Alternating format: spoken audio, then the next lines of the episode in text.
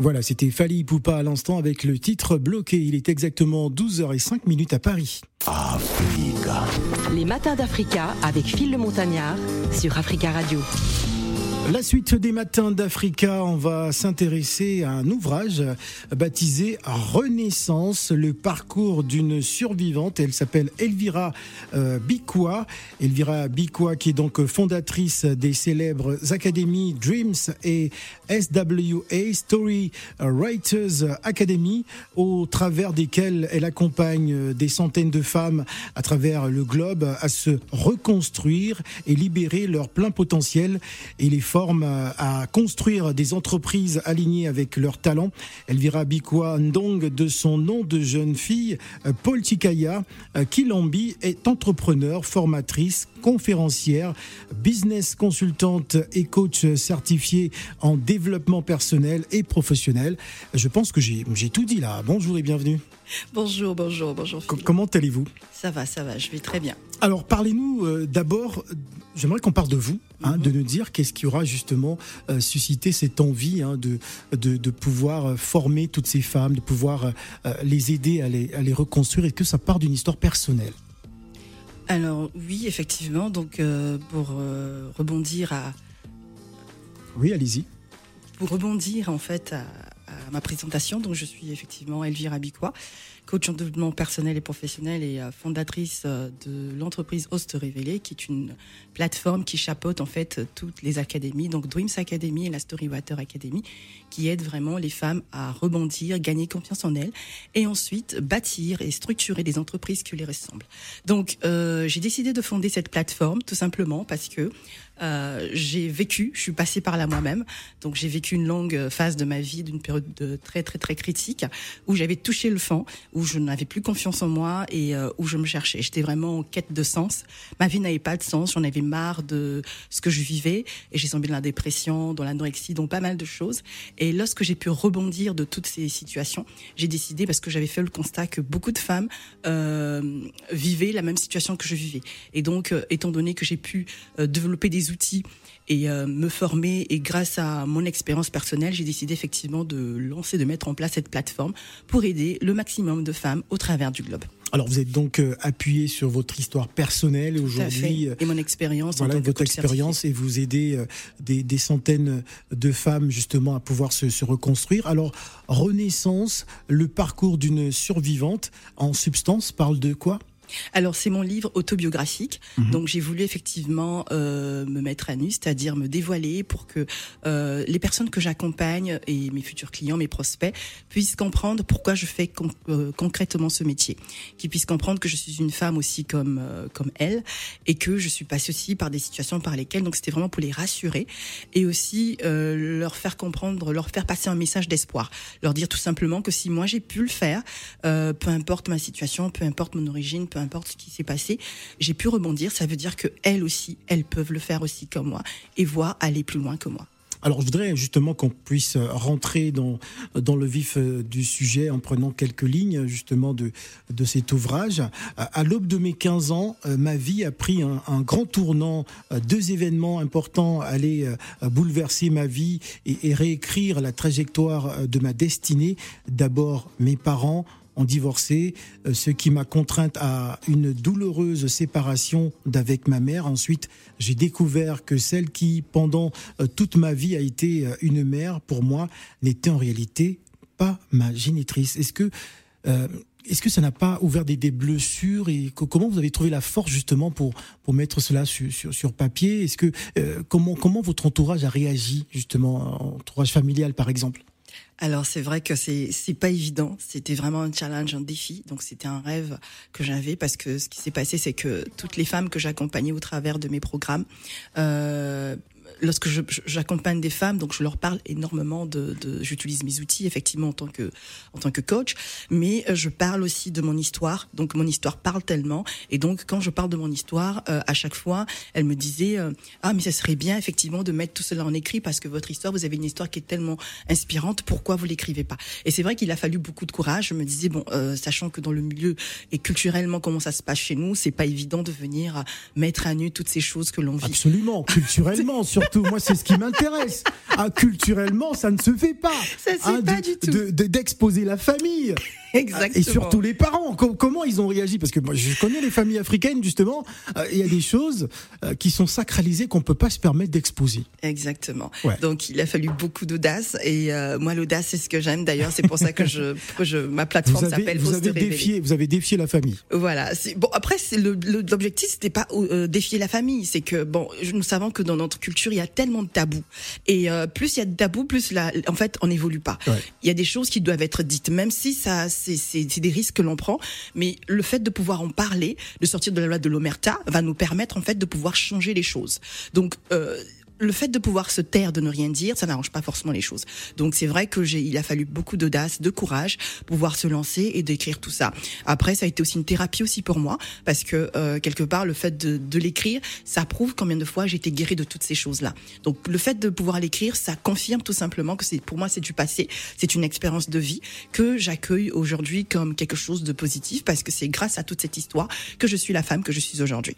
Voilà, Renaissance, le parcours d'une survivante, c'est donc l'ouvrage que vient nous présenter Elvira Bikwa. On revient dans deux petites minutes, le temps de souffler en musique avec One Day Bunton, euh, Kiss Daniel, Tiwa Savage, c'est Noah là.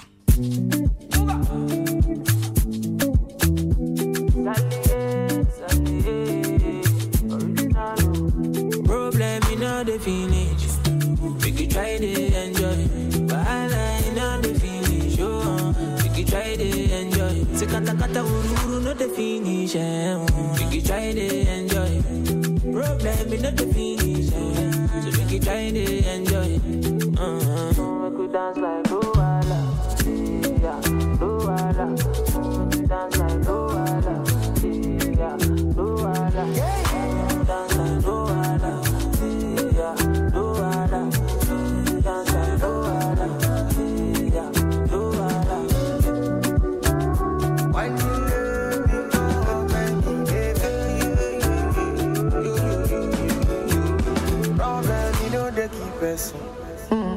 person keep person. But all I see finish. Na person get person. Problem, you know they last forever. Take a try to enjoy. I walk up from Belém, jet to Apollo Meta just to find a mentor.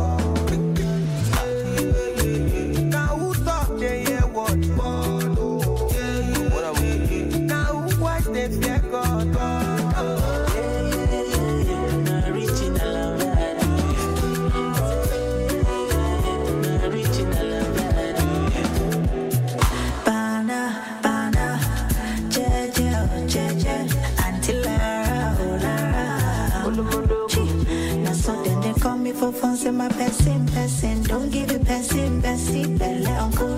I will they consign me? Will they consign me? I don't know. Problem in no finish you. You give my life. You be the best friend, no. You don't know. Problem we no finish. We could try to enjoy. But I in on the finish. Oh, we could try to enjoy. Se kata kata uru uru no the finish. We could try to enjoy.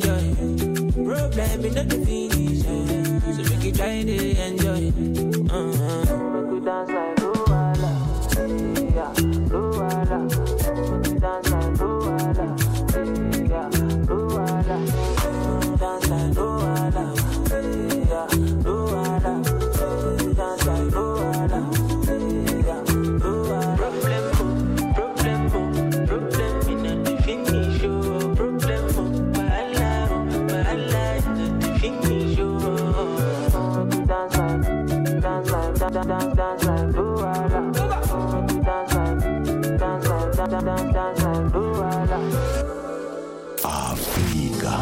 Les matins d'Africa avec Phil le Montagnard sur Africa Radio.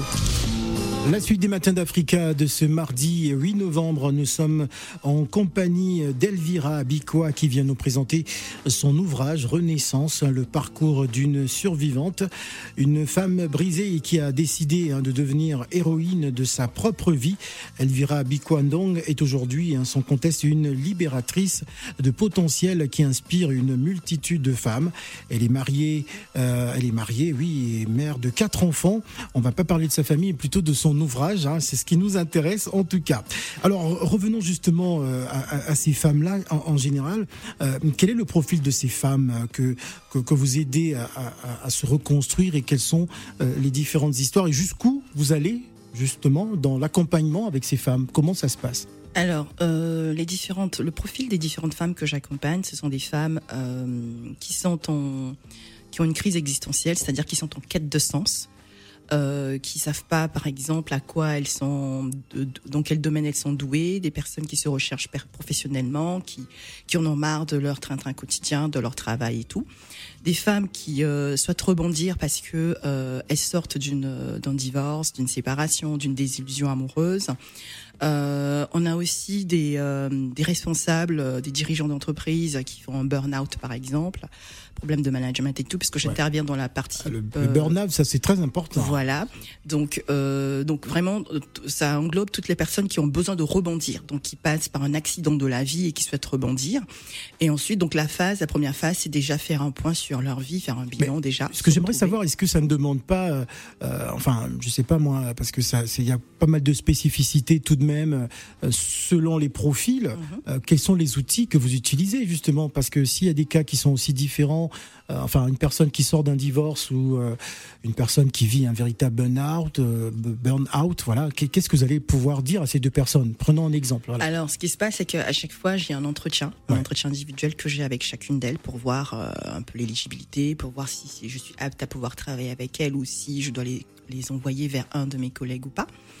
Euh, donc, il y a déjà un diagnostic qui se fait, qui est offert. Et ensuite, en fonction du profil, bah, j'oriente. Alors, faut savoir que j'ai mis en place la Dreams Academy. Donc, la Dreams Academy, c'est la première plateforme, vraiment là où euh, il y a des outils que j'ai mis en place, sachant que je suis euh, master coach et j'ai aussi une praticienne. Je suis praticienne en fait en disque et force motrice. Donc, praticienne en tant que lorsqu'on travaille avec les outils comme disque et force motrice, ça permet en fait à la personne de mieux se connaître. Donc, on travaille sur la forme de la communication, le relationnel, le management et toutes ces choses-là. Donc, après avoir fait un test, ça me permet en fait de voilà, c'est des outils que j'utilise entre autres. Euh, on a voilà pas mal d'outils que j'utilise pour permettre effectivement de. Alors, tous ces outils-là sont vraiment se retrouvent dans le programme de 90 jours que j'ai mis en place qui s'appelle la Dreams Academy, qui est un programme qui permet vraiment de se retrouver, de, de se débarrasser des croyances limitantes, de développer sa confiance en soi, mais aussi effectivement de structurer un projet qui euh, qui ressemble à la personne. Donc ça c'est la première phase et ensuite pour toutes les personnes qui arrivent maintenant à reprendre confiance en elles, nous avons la Storywater Academy, donc la SWA dont vous avez parlé tout à l'heure, qui là-bas où on va vraiment maintenant mettre en place comment utiliser euh, ce potentiel, en fait, comment monétiser ce potentiel, euh, le digitaliser euh, avant de, de telle sorte que la personne puisse en vivre en fait. Donc, Cela se fait en toute discrétion ou dans une salle de classe? Que- Alors, ça se présente? Alors, je travaille en, en distance, à distance, donc en ligne, ce qui me permet effectivement de toucher des femmes partout dans le monde. Donc, euh, grâce à, aux outils maintenant de technologie, de Technologie, vidéoconférence, ouais. voilà, Mhm. on a une plateforme digitale en ligne qui permet en fait à tous mes académiciens de pouvoir se connecter euh, de partout dans le monde, parce qu'à cause du décalage horaire, donc j'ai digitalisé en fait tout l'accompagnement. Donc, il y a des accompagnements, donc il y a la plateforme digitale, et ensuite il y a euh, des séances de coaching individuel euh, que j'ai avec chaque participant en fonction euh, du programme et en fonction en fait de l'accompagnement. Donc dès le départ, il y a un bilan personnalisé qui est mis en place pour les 90 jours. Alors aujourd'hui, il existe un, un phénomène, euh, on va dire, criard de, de coach euh, que l'on retrouve à travers les réseaux sociaux. On a le sentiment que bon, tout le monde se lève un matin et devient coach, coach Phil, coach Elvira. Vous, c'est pas le cas. Vous êtes master coach. Tout à parce que je me suis quelque peu renseigné sur vous justement. Pourquoi avez-vous décidé justement de pouvoir euh, avoir tous les outils pour pouvoir aider ces personnes-là, alors que quand on voit qu'il y a des personnes qui ont peut-être des dispositions, hein, des prédispositions, je sais pas, euh, mais qui s'autoproclament coach. Que pensez-vous justement de ce phénomène? Alors, euh, chacun fait ce qu'il veut, mais euh, moi personnellement, je vais parler pour ma propre race. Je vais pas me mettre à, à, à expliquer ce que les autres font. Moi, en tout cas, lorsque j'ai compris que j'étais Non, je dis ça parce euh, que des personnes qui sont surexposées à travers les réseaux sociaux, que tout le monde appelle coach, alors que euh, qui sont pas forcément euh, diplômés coach. Alors, déjà, pour faire ce métier-là, déjà, c'est vrai qu'il faut avoir des prédispositions, il faut déjà aimer ça, il faut avoir un sens de l'altruisme, euh, du don de soi, euh, aimer l'humain, euh, voilà. Donc, c'était des choses déjà que j'avais. Et ensuite, je le faisais déjà parce que c'était d'une une passion déjà à la base. Mais moi, j'estime que lorsqu'on a une passion, il faut la développer. Il faut polir ce diamant-là afin de l'emmener à un stade de- d'excellence. Et comme je suis, j'aime bien l'excellence, ça fait partie de mes valeurs. Donc, j'ai voulu apporter des meilleurs outils, un meilleur accompagnement, pouvoir me distinguer aussi de la foule. C'est pour ça que j'ai fait une reconversion professionnelle. Il faut savoir que j'ai pas toujours été coach. J'ai euh, travaillé dans différents domaines et variés, dans la finance. Euh, mon dernier emploi été dans, un, dans une entreprise du 440, une entreprise américaine. Donc j'ai tout laissé tomber pour effectivement faire une reconversion professionnelle et aller dans une école suisse pour être effectivement master coach. Et ensuite, euh, j'ai continué à me former. Il faut savoir qu'en tant que coach, on a l'obligation de d'être en formation continue. Donc parce qu'à chaque fois, les choses se renouvellent et il y a beaucoup de choses qui, qui se passent. Donc euh, pour pouvoir être toujours plus performant, on, a, on nous demande d'ailleurs, la fédération nous demande de pouvoir continuer à se former. Et donc euh, dans, le- dans le dans, dans- pour pouvoir répondre aux besoins de ma clientèle, j'ai décidé effectivement de pouvoir euh, me former aussi pour pouvoir être aussi coach euh, euh, praticienne. Coach, coach des coachs? ça c'est pas ça c'est pas moi ça. Moi je suis alors moi là si j'ai travaillé sur l'outil disque parce que c'est l'un des outils que j'utilise beaucoup donc l'outil disque et les forces motrices. C'est pour ça parce que je suis vraiment dans la découverte de l'humain, dans la découverte du potentiel et j'utilise beaucoup l'outil disque et les forces motrices. Voilà. Voilà, très bien. Renaissance, le parcours d'une survivante, c'est donc euh, votre euh, dernier ouvrage, hein, El- Elvira euh, Bicois, qui, qui est toujours disponible. Oui, il est toujours disponible. Donc, il est disponible sur mon site internet. Donc, ose te révéler. Donc, www.ose-te-révéler.com. Euh, D'ailleurs, euh, dans quelques jours, j'aurai un atelier pratico-pratique ici sur Paris où je vais encore le présenter, le dédicacer aussi. Donc, pour ceux qui sont euh, sur Paris, donc ça serait dans le 8e Ce arrondissement. sera dans le 8e arrondissement. Peut-être l'occasion de donner la date, euh, Voilà, c'est le informations 20, nécessaires. euh, 26 novembre. Le 26 D'accord, novembre. Donc je vous invite tous les Parisiens, les Parisiennes, ceux qui Oui. sont en Île-de-France. Voilà. Donc inscrivez-vous. Donc vous avez toutes les informations sur notre site internet www.ose-te-révéler.com. Donc c'est le 26 novembre 2022 euh, de 13h30 à 17h30 à l'hôtel Bedford. Donc c'est un hôtel qu'on a choisi, un cadre assez euh, sympa pour vous, euh, parce que voilà, c'est pour des femmes qui se respectent. Donc un cadre agréable, convivial, avec des intervenantes aussi de, excellentes, des intervenantes inspirantes qui vont vous permettre aussi de pouvoir vous partager leur expérience. Donc quatre heures de de- d'exercices pratico-pratiques avec moi, et ensuite qui seront suivis d'une séance dédicace où on parlera aussi du livre, le pourquoi du comment du livre. Donc voilà. Donc euh, et euh, il y aura aussi une tombola.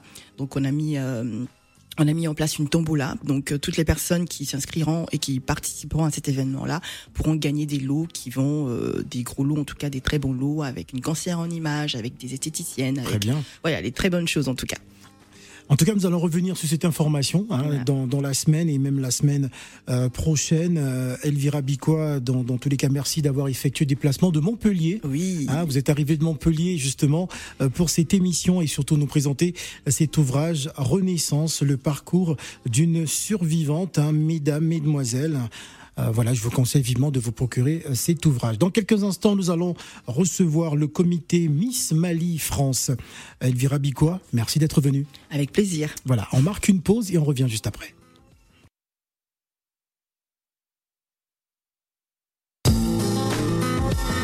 Les matins d'Africa avec Phil le Montagnard. sur Africa Radio.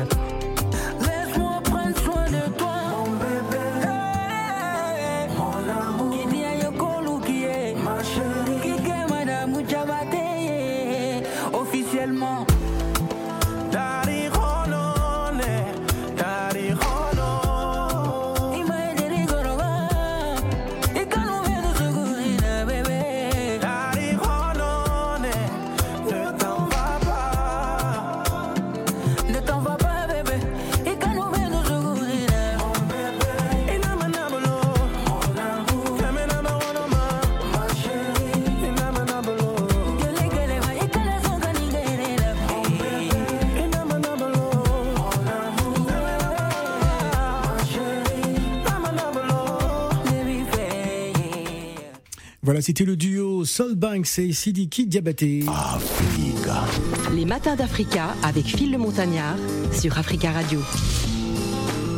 À présent, on va parler des 20 ans de Miss Mali France, incontournable, irremplaçable, fortement attendu et toujours surprenant. Miss Mali France, la plus prestigieuse des élections de beauté franco-africaine, célèbre son 20e anniversaire le 11 novembre, oui, dans quelques jours, au théâtre du Blanc-Ménil.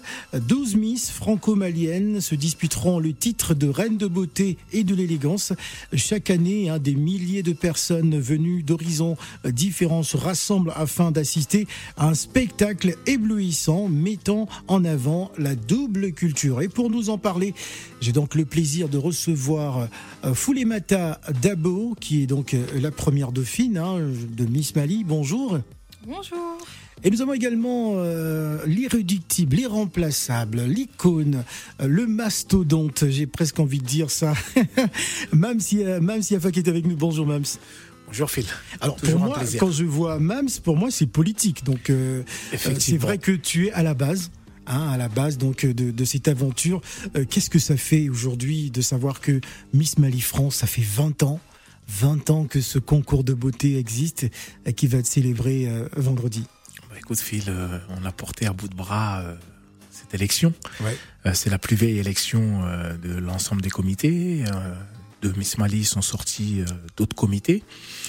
Et aujourd'hui, bah euh, voilà, c'est 20 ans, c'est- 20 c'est- ans c'est- après, quel Ouais. regard on a justement par rapport à ce, Bah, ce parcours? Quel regard on a Euh, J'ai un regard assez positif parce que finalement, euh, il y a eu tellement de réussite, euh, pas simplement qu'au niveau des, des Miss, pas simplement qu'au niveau des candidates, mais aussi au niveau des, du staff, du comité d'organisation.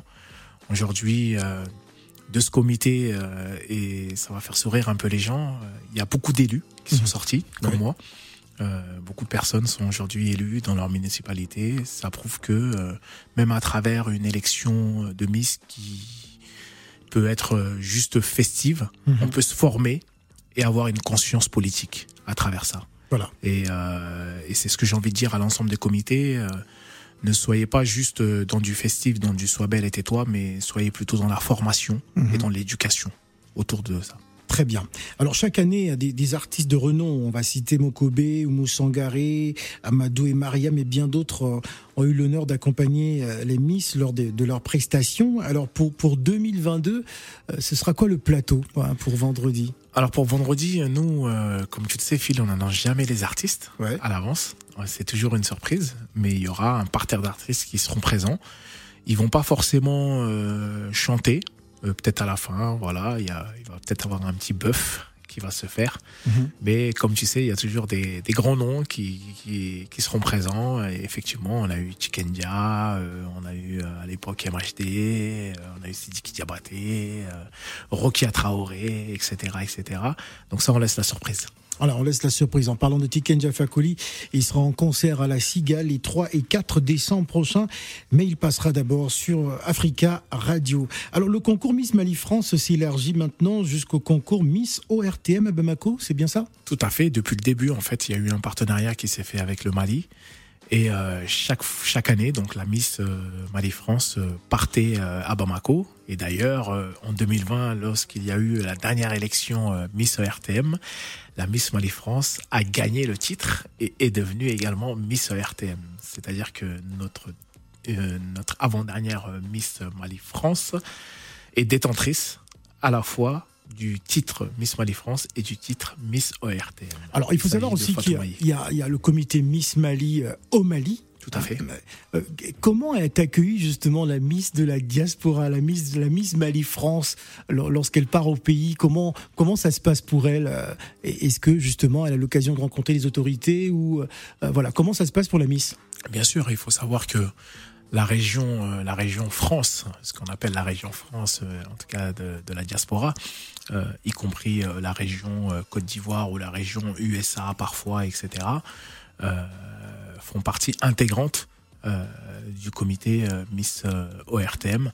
Et il faut savoir que lorsque notre Miss arrive, elle est reçue bien évidemment par les autorités, par le ministre des Maliens de l'Extérieur en premier lieu, le ministre des Affaires étrangères et parfois par son Excellence le président de la République qui la reçoit, la ministre de la Promotion de la Femme. Et il y a pas mal de projets qui se font. Euh, comme tu le sais, euh, nous, c'est plutôt euh, éducatif. Il faut que ça serve. Voilà. Voilà. Ça, c'est important. C'est très important. On va parler de la création hein, depuis 98 de l'association Esprit euh, d'Ébène. Dans quelques instants, on écoutera aussi la première dauphine Foulimata Dabo qui est avec nous. Mais d'abord, on va apprécier en musique Sike, Davido et Focalistique. Voici Wataï.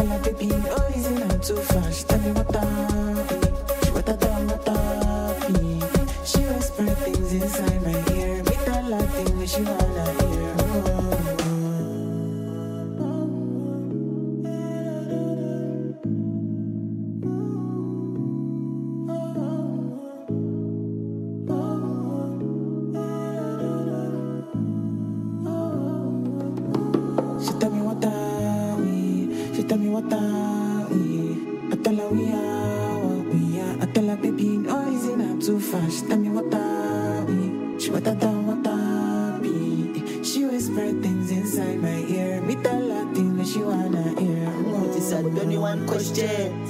Onalepoto tebaya poto tebaya 21 questions.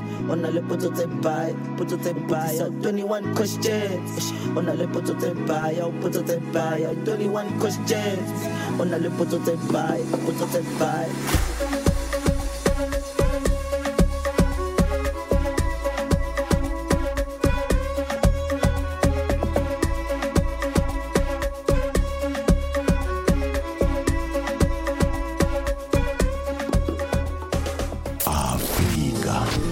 matins d'Africa avec Phil le Montagnard sur Africa Radio.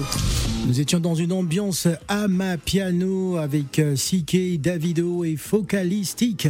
Wataï, c'est le titre à l'instant. On parle donc euh, des, des 20 ans, oui, le 20e anniversaire du concours euh, Miss Mali France qui aura lieu donc ce vendredi 11 novembre au théâtre du Blanc-Ménil. 12 Miss franco-maliennes vont donc se disputer le titre hein, de reine de beauté et de l'élégance.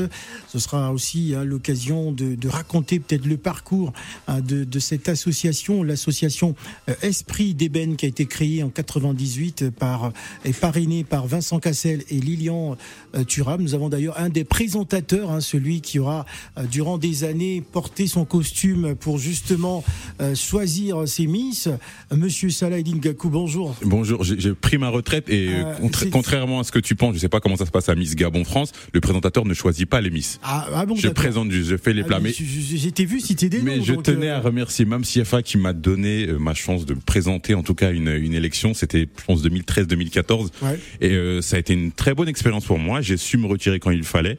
Ah et bon euh, ouais, ouais. Mais pourquoi? T'aurais pu continuer Non, mais il- euh, il faut laisser la place aux jeunes. Il y a plein Ah, de gens talentueux qui peuvent présenter. Bah, pour certaines choses, oui. Euh, c'est physique, hein. C'est physique. Hein. C'est une organisation. Et je tenais à féliciter le comité parce que tenir un événement comme ça sur 20 ans, c'est énorme. Faut voir l'organisation. C'est du travail, le coaching des miss, euh, les artistes. Il y a beaucoup, beaucoup de de choses en coulisses qu'on qu'on ne voit pas. Mais voilà, pour avoir euh, transpiré quelques quelques, à quelques éditions, voilà, c'est vraiment du, du boulot. Donc je tenais à féliciter et rendez-vous euh, pour cette 20e édition. Phil, tu, tu y seras. Euh, non, je serai à Lyon ce week-end. Ah, ok, désolé, ok, ok. euh. le sens des priorités. Ok, d'accord. Alors justement, qu'est- qu'est-ce qu'on peut retenir de ces 20 ans, euh, Miss Mali France? Parce que c'est quand même l'un des plus vieux comités. Hein, C'est ça, c'est vraiment des, pi- des pionniers, euh, des des, pionniers. des pionniers en termes d'élections de Miss euh, de la diaspora. Maintenant, on voit beaucoup d'élections, même dans certains pays, il y a plusieurs plusieurs élections. Non, ce qu'il faut dire, c'est que c'est un événement qui rassemble la diaspora et ça va au-delà des des Maliens. Il y a, il y a beaucoup de Sénégalais. Phil, tu as déjà assisté à un, Miss. Ah je- oui. une année où je présentais, tu étais dans le public Ah oui. d'ailleurs. Je crois Oumou Sankaré avait avait, avait avait chanté. Il y avait des Clayton Hamilton. Non, mais c'est un rassemblement et encore une fois, après les années J'étais membre du jury d'ailleurs. en plus, voilà. Donc euh, après ce qu'on a vécu, notamment avec euh, avec les, les années Covid, là, c'est l'occasion finalement pour euh, toute la diaspora africaine et même au-delà de se retrouver à travers euh, à travers un événement. Et je pense que pour les Miss, ça a été un, un tremplin pour beaucoup de beaucoup de, de Miss ces, ces dernières années, cette élection, parce qu'encore une fois, des fois, on voit des candidates qui euh, savent à peine marcher, je vais dire ça comme ça, euh, le jour où elles arrivent euh, lors des, des castings, et qui partent avec des discours, euh, un charisme, un projet une humanitaire belle- et une belle aventure humaine. c'est une belle aventure humaine, exactement. Alors justement, avant de, te- avant, de te- avant de donner la parole justement à la, la première dauphine Foulimata Dabo qui est avec nous, euh, il y a aussi le phénomène des scissions, c'est-à-dire dans chaque pays, on a le sentiment qu'il existe deux, trois comités par pays. On, on doit citer les pays ou pas? Euh, oui. je me, je me oui. mets en mode c'est la vie, en mode palabre, en mode Oui. problème. Oui, non, non, mais justement, moi, je, je voudrais qu'on évoque ça, hein, Mams, qui, qui, qui est quand même l'un des, des plus expérimentés des concours de, de Miss. Avant, avant que Mams, mon, aîné- mon aîné parle, Pour- tu veux parler du Congo, c'est ça? Pourquoi? Non, pas du Congo. Je vais parler de Non. tous ces comités. hein, parce qu'il n'y a pas que le Congo. Il y a le Sénégal, il y a, il y a, il y a même le Mali, il y a le Cameroun, il y a, il y a le Gabon. Enfin bref, il y a plusieurs comités de ces pays-là. Comment expliquer justement euh, que par pays, il existe au moins trois comités C'est pas partout. de Il faut citer les pays. Pardon, moi, je ne, souhaite- Je- je ne souhaite pas que Miss Non, Mali et Miss Sénégal soient regard Moi, j'aimerais. Tu donnes Non, ton point de vue par rapport à ça. Après, honnêtement, encore une fois, c'est ce que je disais, c'est que les gens ne voient pas les coulisses, ne voient pas le travail. Il y a des gens, ils pensent que, ok, ils voient les places pour euh, l'entrée, ils disent, ah, mais ça doit être, on va parler vulgairement, ça doit être bénéf d'organiser une élection de Miss. Mais organiser une élection de Miss, c'est du travail. Et des gens, je pense, viennent et on voit finalement les scissions, ceux qui arrivent, ils restent pas longtemps. Ouais. Et finalement, c'est ça. Les gens pensent que c'est simple. On va, encore une fois, voilà, les gens pensent que c'est un business. On va se faire de l'argent rapidement et on va, on va disparaître. Et pour rester sur la durée, c'est pas facile. Et encore une fois, je pense que c'est tout simplement, c'est, c'est l'attrait. Les gens se disent, voilà, il y a de l'argent à se faire. Même c'est mieux placé que moi pour, Voilà, pour en parler. Mais Moi, j'aimerais avoir le, le point de vue de Mams, justement. Pourquoi, euh, au niveau de la France, surtout, il existe plusieurs comités par pays? Comment expliquer ce phénomène qui ne, qui ne cesse de grandir? Bah, Phil, euh, je pense Que ce soit la RDC, je pense le que Miss. RDC, Miss République démocratique du Congo, France, effectivement, et- et- Miss Diaspora, Non, mais- RDC. non, mais effectivement, je pense que je pense qu'il y a beaucoup de, de, de- de beaucoup de problématiques euh, là-dessus qui sont liées euh, pour beaucoup, pas simplement à des histoires d'argent, qui sont liées surtout à des phénomènes politiques. et que à partir du moment où dans ce type de concours euh, euh, la politique euh, rentre dedans, euh, bah c'est fichu. C'est fichu, ça veut dire que ça ne marchera pas, ça veut dire que euh, encore une fois, euh, il y a euh, des hommes politiques euh, qui essaient de mettre la main euh, sur ce type de concours pour avoir des échos, pour avoir une certaine suprématie, Visibilité. une certaine visibilité. Et, et- et- et c'est là où le bas blesse. Et je pense que à partir du moment où les comités prennent conscience qu'il faut pas, qu'il faut surtout pas que la politique rentre là-dedans, ils auront gagné. Euh, nous, on a eu le cas, hein, on a eu le cas d'une scission euh, qui a été faite euh, pendant deux ans à une époque, mais on a fait bloc. On, leur a dit que nous, la politique, ça nous intéressait pas. En tout cas, la politique malienne ne nous intéressait pas parce qu'on avait d'autres valeurs, on avait d'autres choses à faire valoir. Et, et la preuve, ça n'a pas tenu. Ça n'a pas tenu parce que, comme l'a si bien dit Salah, gérer un comité, c'est dur. C'est extrêmement dur parce qu'on y met son énergie, son temps, son argent, etc., etc. Et les comités rentables, il y en a très très peu. On n'est on est, on pas Miss France. C'est-à-dire qu'aujourd'hui, euh, lorsqu'une Miss elle arrive, et, et moi c'est mon premier discours. Euh, la première dauphine est là, Fou- Foulé Matatabo. Euh, mon premier discours, c'est de dire attention, nous ne sommes pas le comité Miss France, nous ne sommes pas Miss USA. Donc Foulé Matadabo n'a pas eu de voiture, n'a pas eu un an de maquillage, n'a pas eu de Ah, si, non. si, un, mois- un an de maquillage. Du, si, du maquillage, Ah du oui, maquillage, bien Non, évidemment c'est- aujourd'hui. c'est- important, c'est important qu'ils le euh, disent parce mais- que mais- sur mais les c'est extrêmement motivations, important. sur les motivations, parce que les gens, voilà, on, on connaît les comités, les gens viennent en pensant que encore une fois, c'est Miss France, qu'elles vont partir, qu'elles vont devenir euh, des stars, qu'elles vont faire une tournée, et qu'il y a des moyens, c'est- des moyens incomparables. Miss France, c'est une machine de guerre, c'est incomparable avec une élection de la diaspora qui touche une niche. Miss France, c'est vu par euh, 5 millions de téléspectateurs chaque année, au minimum. Donc c'est totalement différent et c'est important que quand vous faites ce concours, faut le faire pour les bonnes raisons. Moi, c'est le seul conseil que j'ai à donner, c'est quand on se lance dans une aventure comme ça, si c'est pour euh, en pensant qu'on va derrière euh, faire euh, faire un tour du monde, aller aux Bahamas, faire euh, faire des photos. Partir à Dubaï comme ça là. Je ne pars pas à Dubaï, mais euh, mais c'est important, c'est important Alors, sur les motivations. J'aimerais qu'on écoute la Miss, hein, parce qu'on a beaucoup parlé. Euh, Foulimata Dabo qui est avec nous, qui est première dauphine. Euh, D'abord, parlez-nous un peu de votre expérience. Pourquoi vous avez décidé euh, de défendre justement la, la, la, la beauté et la culture du Mali?